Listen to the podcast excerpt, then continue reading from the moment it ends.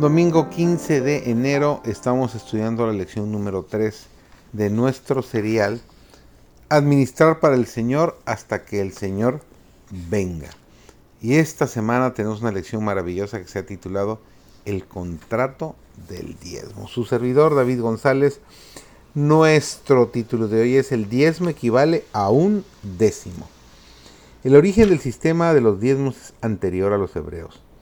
Desde los primeros tiempos el Señor exigió como cosa suya y este requerimiento fue reconocido y cumplido.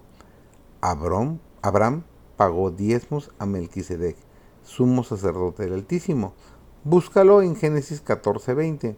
Cuando los israelitas estaban por establecerse como nación, la ley del diezmo fue confirmada como uno de los estatutos ordenados divinamente de cuya obediencia dependía su prosperidad.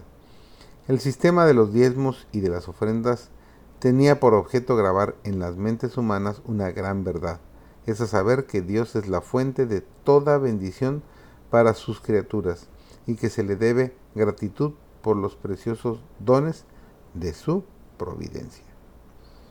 Jacob se despertó de su sueño en el profundo silencio de la noche. Las relucientes figuras de su visión se habían desvanecido.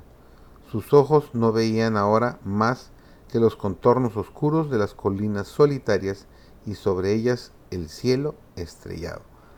Pero experimentaba un solemne sentimiento de que Dios estaba con él. Jacob erigió un monumento a la misericordia de Dios para que siempre que pasara por aquel camino pudiese detenerse en ese lugar sagrado para adorar al Señor y llamó a aquel lugar Betel, o sea, casa de Dios. Con profunda gratitud repitió la promesa que le aseguraba que la presencia de Dios estaría con él, y luego hizo el solemne voto. Si fuere Dios conmigo, y me guardara en este viaje que voy, y me diere pan para comer, y vestido para vestir, y si tomar en paz a casa de mi Padre, Jehová será mi Dios, y esta piedra que he puesto por título será casa de Dios, y de todo lo que me dieres, el diezmo lo he de apartar para ti. Búscalo, está registrado en Génesis capítulo 28, versículos 20 al 22. Jacob no estaba tratando de concertar condiciones con Dios. El Señor ya le había prometido prosperidad, y este voto era la expresión de su corazón lleno de gratitud por la seguridad del amor y la misericordia de Dios.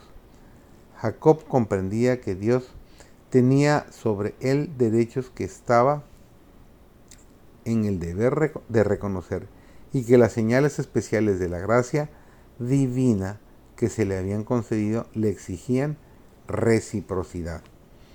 Es parte de nuestra obra enseñar a los que traéis a la verdad a dar el diezmo a la tesorería como un reconocimiento de su dependencia de Dios.